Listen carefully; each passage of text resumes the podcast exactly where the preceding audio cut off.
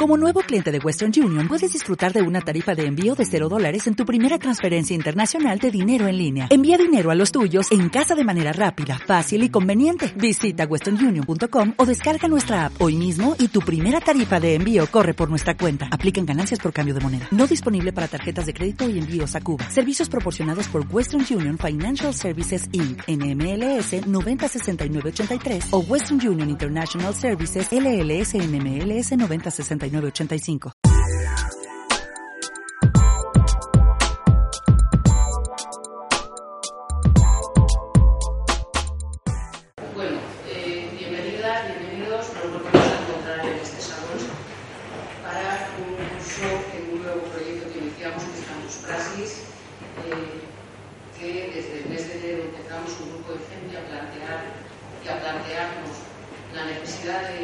estar juntas y juntos para pensar sobre cosas que cada vez parecen más complicadas, más liadas, más aceleradas. ¿Se oye ahora mejor? Vale. Y ver un poco cómo colectivamente podemos pensar, pero no para quedarnos solamente reflexionando y reflexionando, sino para poder actuar también. ¿no? Por esto es que un grupo de compañeras y compañeros hemos puesto esto en marcha y contamos aquí con algunas compañeras y compañeros también que nos van a ayudar con sus ponencias para que después podamos debatir, hablar, proponer, llegar a acuerdos y hacer alguna cosa que buena falta nos está haciendo. Eh, como que estamos en verano y la biblioteca al principio normalmente cierra a las 9, pero ahora cierran antes porque toca ya descansar un poco. Entonces vamos a eh, ver empezar la siguiente charla a las 7 y media, vamos a empezar a las 7 para que nos dé tiempo a todo, eh, si nos parece, nos parece mal. Eh, va a las ponencias de Planta que está aquí a mi derecha, no por ello quiere decir que esté muy a mi derecha, eh, un poquito a lo mejor, pero no está ahí. Bueno, Joan es un compañero, un viejo militante, luchador de la izquierda de siempre, maestro de escuela, él le gusta decir que siempre fue maestro de escuela y así se ganó la vida. Es doctor en historia también, pero sobre todo es un gran luchador. Y nos va a poner un poco en contexto general de lo que en estos días vamos a debatir. Porque si como tenéis el programa, sabéis que vamos a hacer primero una pequeña reflexión de lo que ha estado ocurriendo en nuestro país estos últimos meses.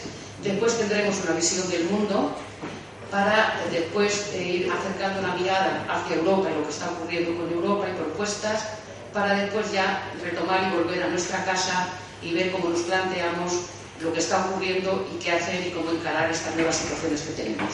Así que Joan nos va a hacer esta primera reflexión general para que después podamos debatir entre todo el mundo. Tienes la palabra, Joan. Gracias y buenas tardes. Eh, de entrada agradecer a los compañeros de Campus Praxis que han pensado que lo que yo os pueda explicar pueda ser útil para vosotros. Uh, yo intento que al menos sea útil para mí y, espero que al socializarlo eh, acierte a algún elemento que nos pueda servir en, en la etapa que nos que abrimos. De hecho, objeté un poco el título porque podría parecer que abriendo una jornada como esta jornada tan de debate tan sustancioso con la idea de después de las elecciones que me parecía que fuese una invitación a practicar un género de literatura política que hace muchos años que no practico, que es el informe del Comité Central. Después de la etapa tal. Entonces, lo que intento, lo que intentaré exponeros es un planteamiento para el que habrá que esforzarse en salir del elemento coyuntural y institucional representativo y pensar en la cultura material, la cultura material de vida, la cultura política de las clases subalternas y en qué fase eh, de esta, del desarrollo de esta cultura, que todo, todos quisiéramos que fuese una cultura autoconsciente de sí mismo y con un proyecto de construcción de Estado, es decir, con un proyecto de hegemonía sobre la sociedad, pero que estamos, desde mi punto de vista, muy lejos de esta fase.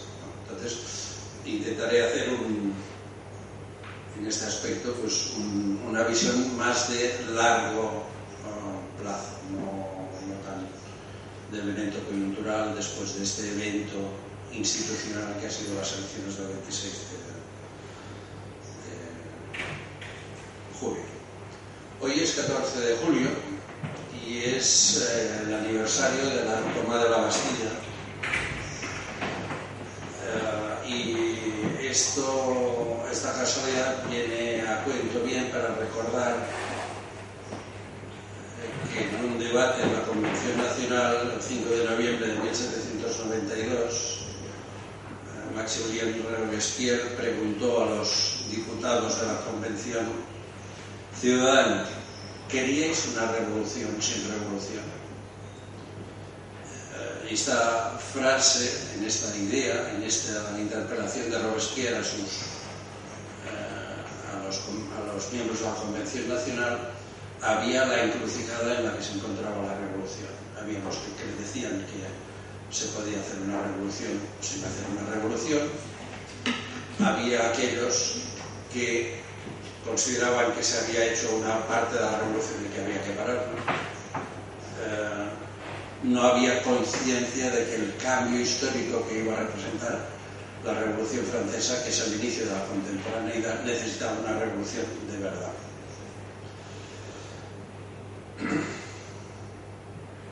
Antes de empezar, me gustaría hacer una pequeña declaración de intenciones. Creo que no se puede ni se debe pasar por alto el fracaso de la teoría de la ventana de oportunidad. Creo que no se puede ni se debe pasar por alto el fracaso de la teoría del 99% frente al 1%.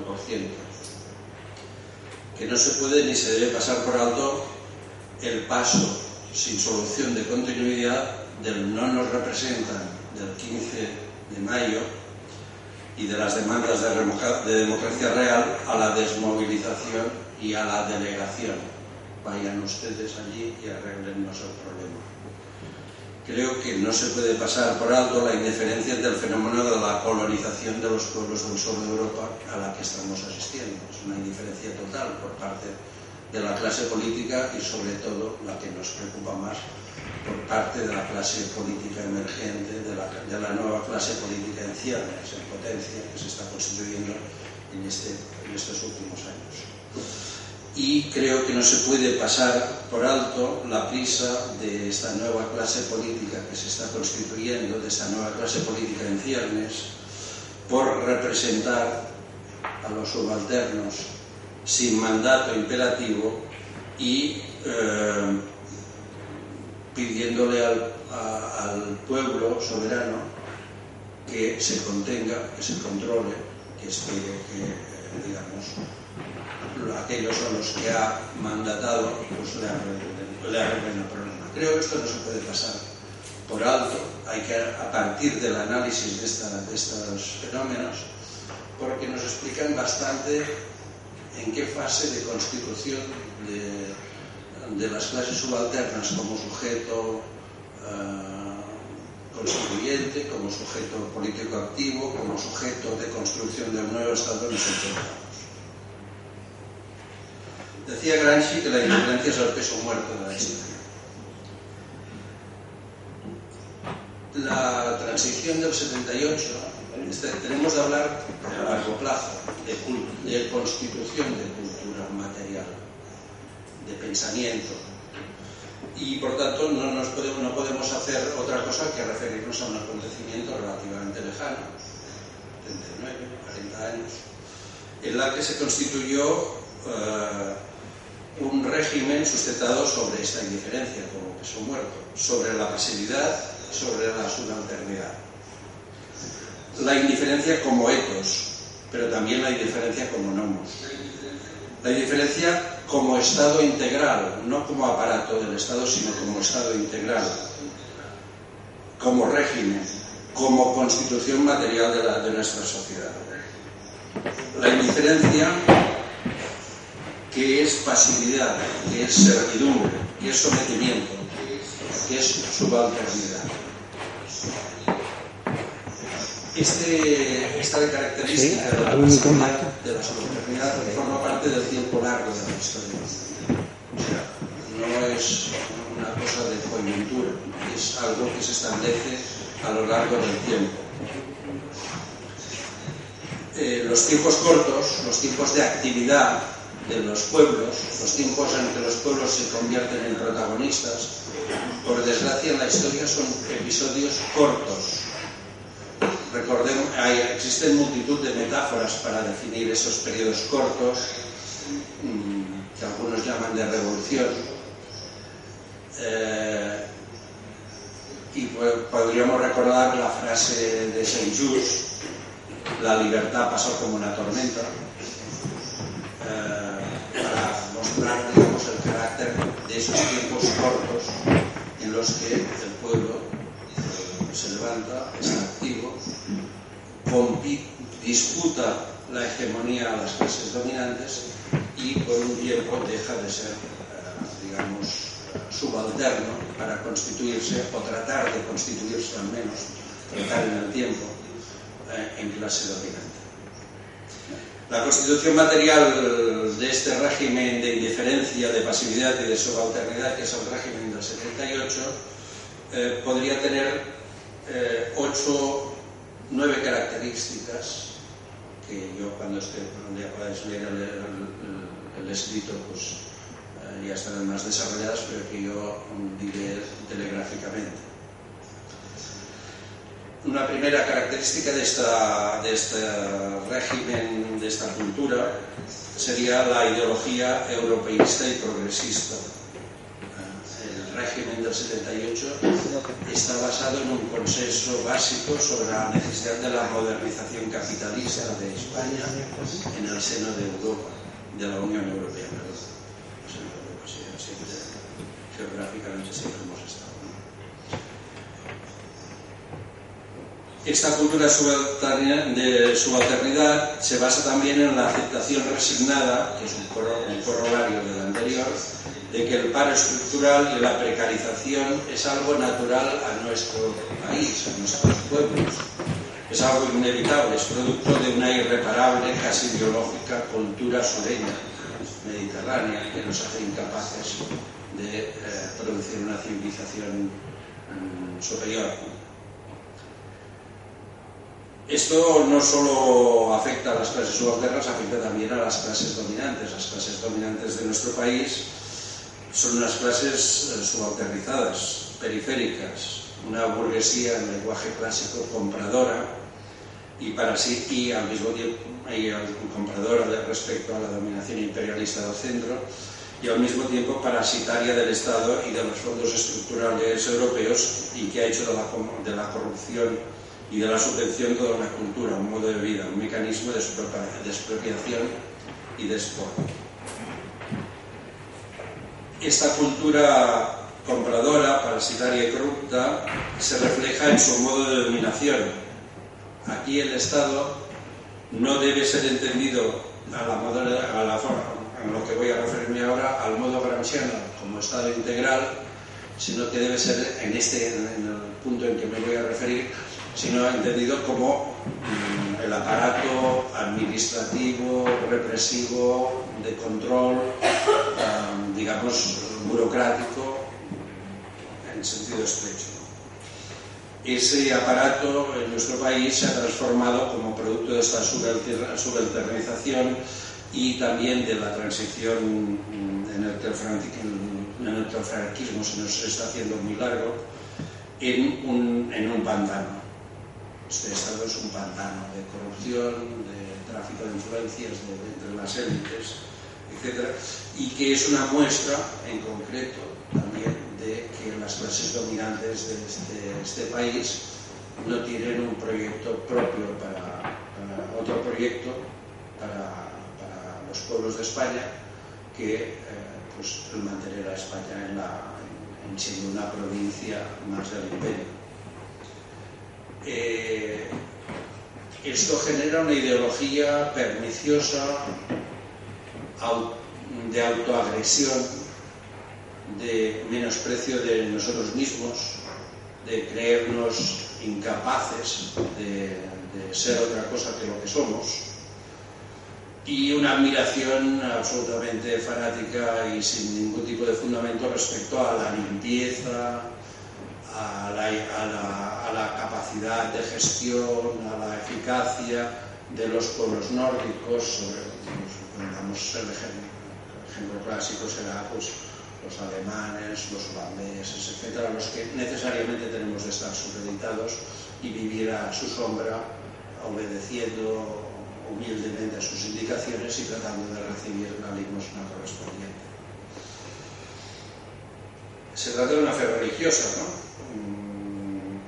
Que una fe religiosa siempre es una esperanza de salvación ante un mundo desagradable y que no aceptamos, ¿no? Por tanto, es una convicción que es difícil de combatir cuando se plantea un, cuando se plantea un combate por encontrar el lugar de nuestros pueblos en el concierto internacional de, la economía, de la sociedad, de la política, para relanzar, para liberarnos, para emanciparnos, cuando se hace un discurso de este estilo, choca contra una religión eh, de la subalternidad eh, como una especie de opio, digamos, que nos, nos adormece a todos.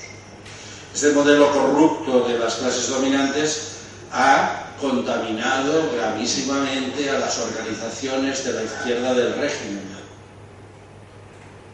No, no, no me extenderé sobre, todo, de, sobre este aspecto, todo el mundo los casos y todo el mundo conoce el pensamiento subalterno que esa izquierda del régimen esta especie de farolillo rojo uh, del, tren de la, indiferencia uh, ha impedido levantar una alternativa a eso durante los últimos 40 años.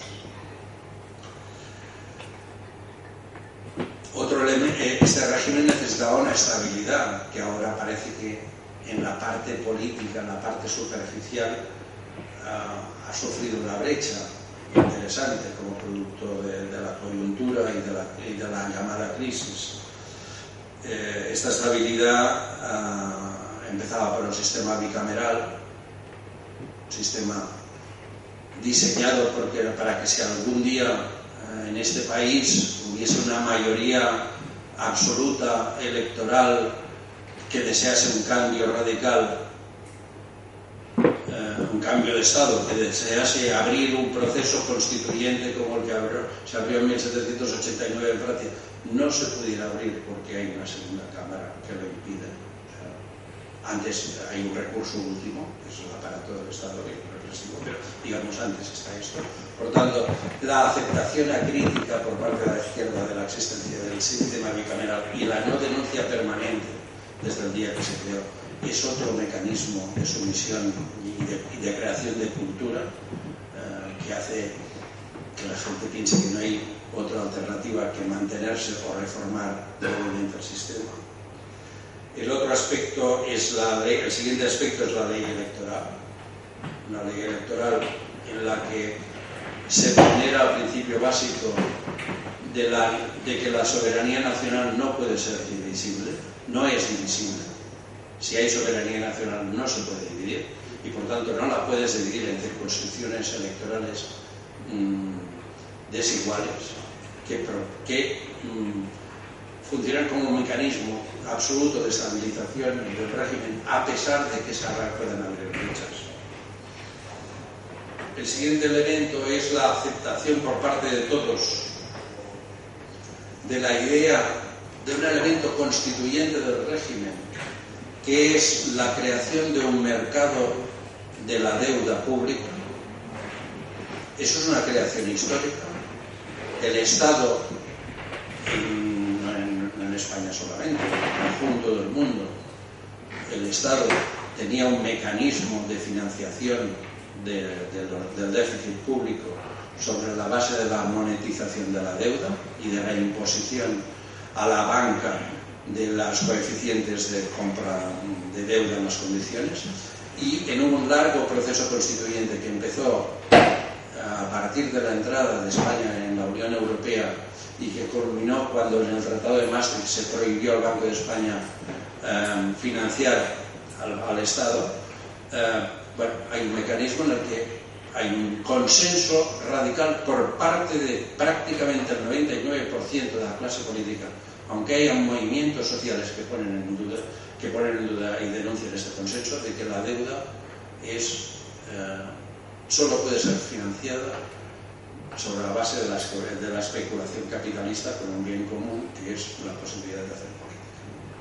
Y eh, eh, el, último de estos nueve puntos de creación de, de, este, de, esta cultura política, de esta cultura material del, sometimiento y de la, y de la indiferencia, eh, es la burbuja consumista que eh, vivimos, como todas sociedades occidentales, desde finales de los 60 y principios de los 70, pero que estalló con una brutalidad sin precedentes después de la implantación del euro y de la inversión de España por una, montañas de capital, de capital disponible para, que la, para, la, para, que la, para generar deuda, deuda privada, generando y financiando las expectativas ilusorias en, una, en que los pobres y los trabajadores podían vivir como ricos. Bien. Este, eh,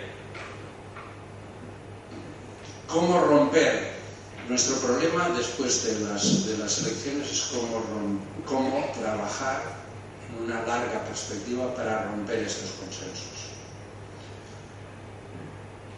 Parto de la base de que 70 diputados de Unidos Podemos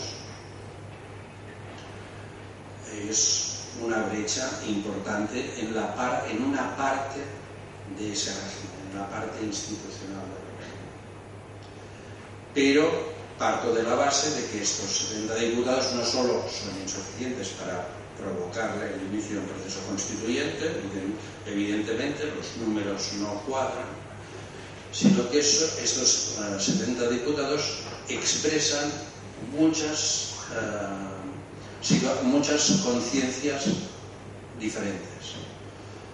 Expresan, naturalmente, eh, la reacción popular, frente a la tremenda agresión que hemos sufrido a partir de, sobre todo a partir de 2008, expresan el crecimiento de algunos movimientos eh, sociales eh, que hicieron un ascenso hasta más o menos 2012, 2013, poco más y que en el proceso en que se estaban constituyendo, en que empezaban a ser, a ser visibles y empezaban a tener autoconciencia de su propio poder, empezó una operación de cooptación y de delegación. Si queremos, es una operación absolutamente de sentido común. Si yo soy un señor que para casarse se ha, ido ha podido financiarse para irse a Cancún, que luego me ha, se ha quedado en paro y que luego ha sido expulsado de su casa y que se ha movilizado y ha encontrado en la acción común una, una defensa, un mecanismo de autodefensa, con toda probabilidad mm, aún no he, no he roto mi conciencia de subalternidad y espero que a lo mejor mandando a un diputado, a un ministro, a un mandado a hacer, a resolver mis problemas, pues seguramente es de sentido común. ¿Para qué voy a ir? Ya he estado en la asamblea hasta que consigo que no me quiten el piso. ¿Para qué voy a ir a más cosas? He estado a lo mejor con un poco de suerte, he estado una semana, dos semanas en la plaza. Eh, llega un momento que que replegarse vamos a mandar a unos. Es, una fase normal, yo la encuentro absolutamente normal, pero digamos que absolutamente insuficiente. Eh, hace tres años con, mi amigo Joaquín Miras hicimos un, un breve, un breve comentario sobre lo que era la situación política en el año a la altura del 2013 en un libro, en un libro. Es un artículo largo que le, dieron forma de libro, un libro, titulado La izquierda como problema. Y en este libro eh, intentamos explicar la historia de España desde 1868 como la historia de tres revoluciones pasivas con un genocidio intercalado. Conviene aquí, eh, para su momento, a recordar, seguramente muchos de vosotros lo tenéis presente, eh, el concepto acuñado por Antonio Gramsci de revolución pasiva. Eh, para, leerlo, para leer una definición relativamente rápida, podría leer la siguiente y así ya nos entendemos para, para lo que quiero explicar. Las revoluciones, dice Máximo Modoneschi, las revoluciones pasivas procuran evitar que las masas sean o sigan siendo activas, que se vuelvan, evitar que se vuelvan protagonistas. Se dan concesiones. Estas concesiones sirven para producir pasividad, el resultado conservador se logra gracias a la pasividad como, como, condición que acompaña el proceso y sanciona su éxito político. Este es, en efecto, el objetivo en el origen de las revoluciones pasivas entendidas como procesos también como proyectos de pasivización y de subalternización. Es decir, tenemos un ascenso de las masas, tenemos un protagonismo de las masas populares, producto de una larga acumulación de conciencia, de autoorganización de, y producto de una determinada coyuntura que precipita esa acumulación en un protagonismo importante y o ese proceso acumulado, esa acumulación de fuerzas es suficientemente potente como para tumbar el régimen y construir un régimen nuevo, o las clases dominantes ganan, tiempo, producen una serie de concesiones y logran recuperar y cooptar al movimiento social. Según nosotros, esto se ha dado tres veces, desde 1868 en España, la última fue la transición del 78, que definimos como una revolución pasiva. Hablamos de un genocidio intercalado, 1936-1939, donde cuando el ascenso de, de, las masas populares, el ascenso de la democracia suficientemente potente como para que hubiese que hacer limpia y segar a ranto lo que hubiese, y ahora tenemos un ascenso hemos tenido un ascenso muy, insuficiente, uh, aún poco desarrollado de las masas que está, según mi punto de vista, eh, corre el peligro de volver a ser absorbido, cooptado y producir una reforma lampedusiana del régimen que permita otra fase de 40 años más de acumulación. Le diréis que es una visión absolutamente pesimista, ¿no? Yo soy optimista, si no fuese optimista no estaría militando desde 1970. O sea, bueno, también puede ser que sea un iluso absolutamente eh, incorregible y ya está, ¿no? vicioso del asunto. Eh, la, la visión de revolución pasiva el concepto puede inducir al pesimismo a la hora de pensar la sociedad. Pero es, un, es, es algo falso. Gramsci, que creó el concepto, ya él mismo previó ese, ese, problema. Y explicó que si las clases dominantes necesitan a veces recurrir a la revolución pasiva, es precisamente porque en potencia hay un sujeto que se está constituyendo y que puede realmente provocar un cambio de régimen. Si no, si no, no necesitarían tales, tales inventos. Lo dice de esta forma. Dice, Gramsci, el concepto de revolución pasiva sigue siendo dialéctico, es decir, presupone, postula como necesaria una antítesis vigorosa para evitar, es decir, si no hay la posibilidad de la antítesis, no hay la posibilidad de la revolución pasiva. Y por tanto, que estemos en peligro hoy, a partir del 20 de diciembre, a partir del 26 de junio, en la fase que se abre, en la fase en la que es posible que, se que empiece a producirse esa revolución posible, no, eh, pasiva no quiere decir que es algo ineludible. No quiere decir, quiere decir que tenemos que estar advertidos para crear las condiciones para que eso no suceda. Y, crear las, condiciones para que, esta, para que esto no, suceda eh, requiere un grado de autoconciencia por parte de los cuadros, de las vanguardias que están dispersas en la sociedad trabajando para, en los movimientos sociales. Me paro un momento en el concepto de vanguardia la mayor parte de la historia de los llamados leninistas, siempre me considero, sigo considerándome leniniano de forma... Eh, me parece que el pensamiento de Lenin es un pensamiento potente que me ayuda, pero la mayor parte de la historia del leninismo ha sido confundir el Estado Mayor con la vanguardia.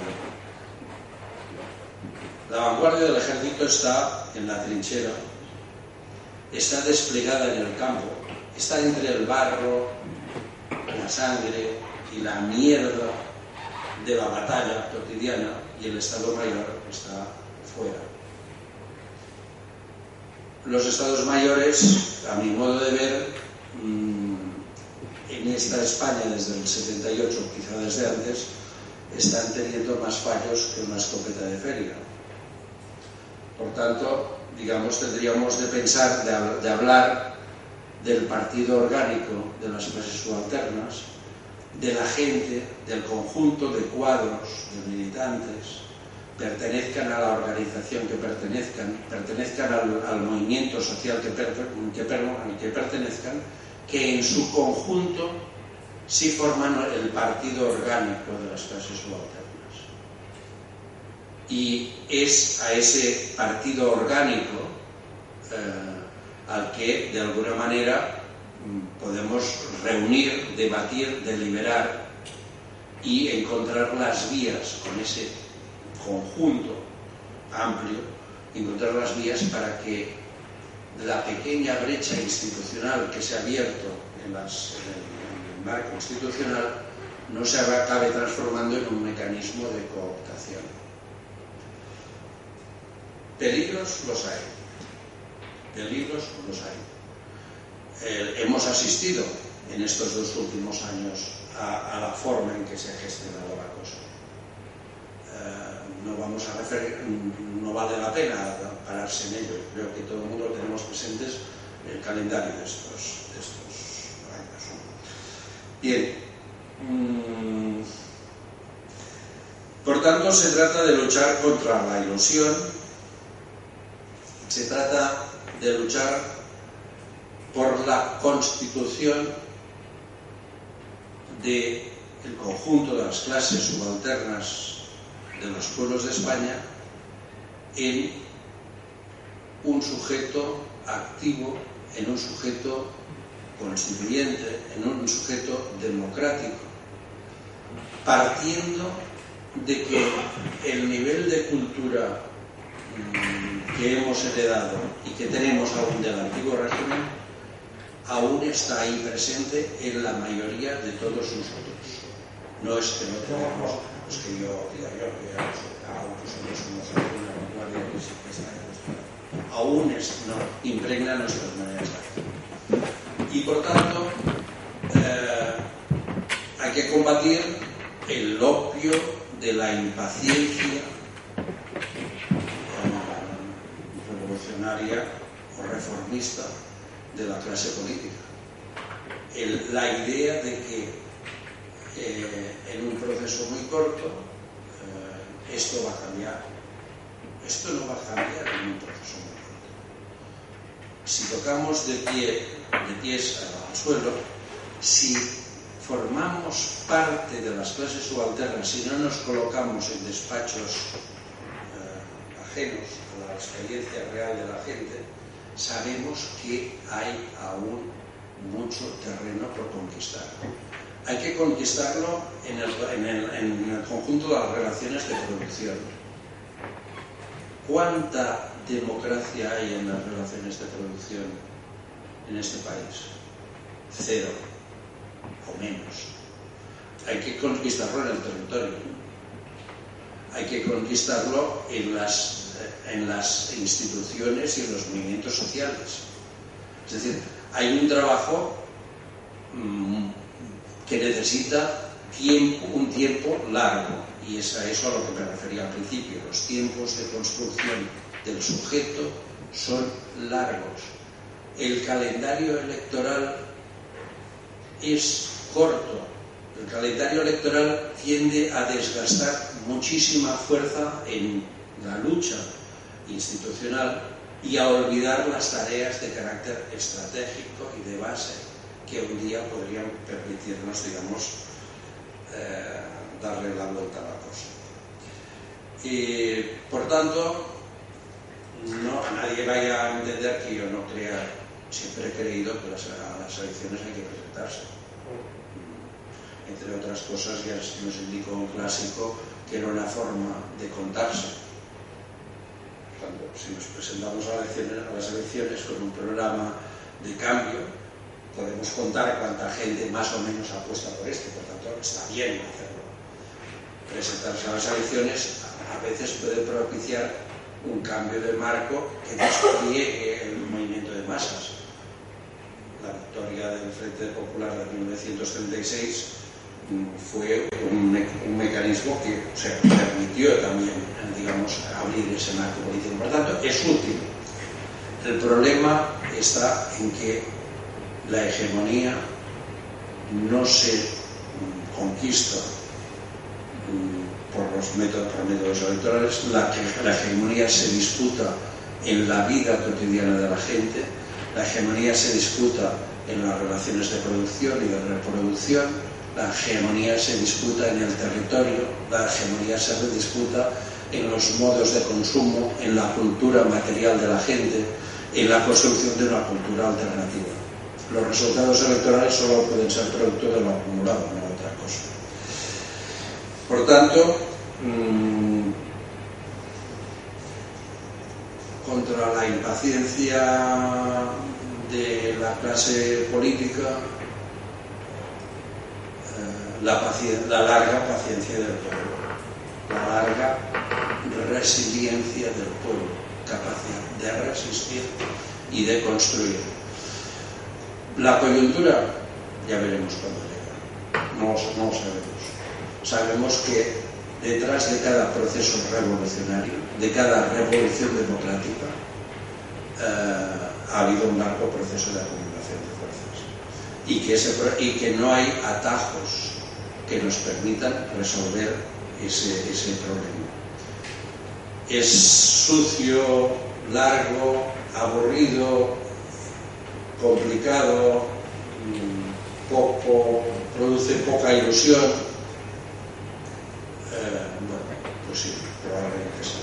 Pero solo la paciencia y el, decir, el, decir eh, la verdad a la gente sobre los problemas me parece a mí que es el camino que nos puede conducir tarde o temprano, no veamos o no los que ya tenemos una cierta edad, a que efectivamente en este país haya surja un nuevo Estado entendido como una nueva cultura material de vida, una nueva forma de vivir entre nuestros pueblos que nos permita, digamos, avanzar hacia, hacia una sociedad más justa y de gente libre y igual.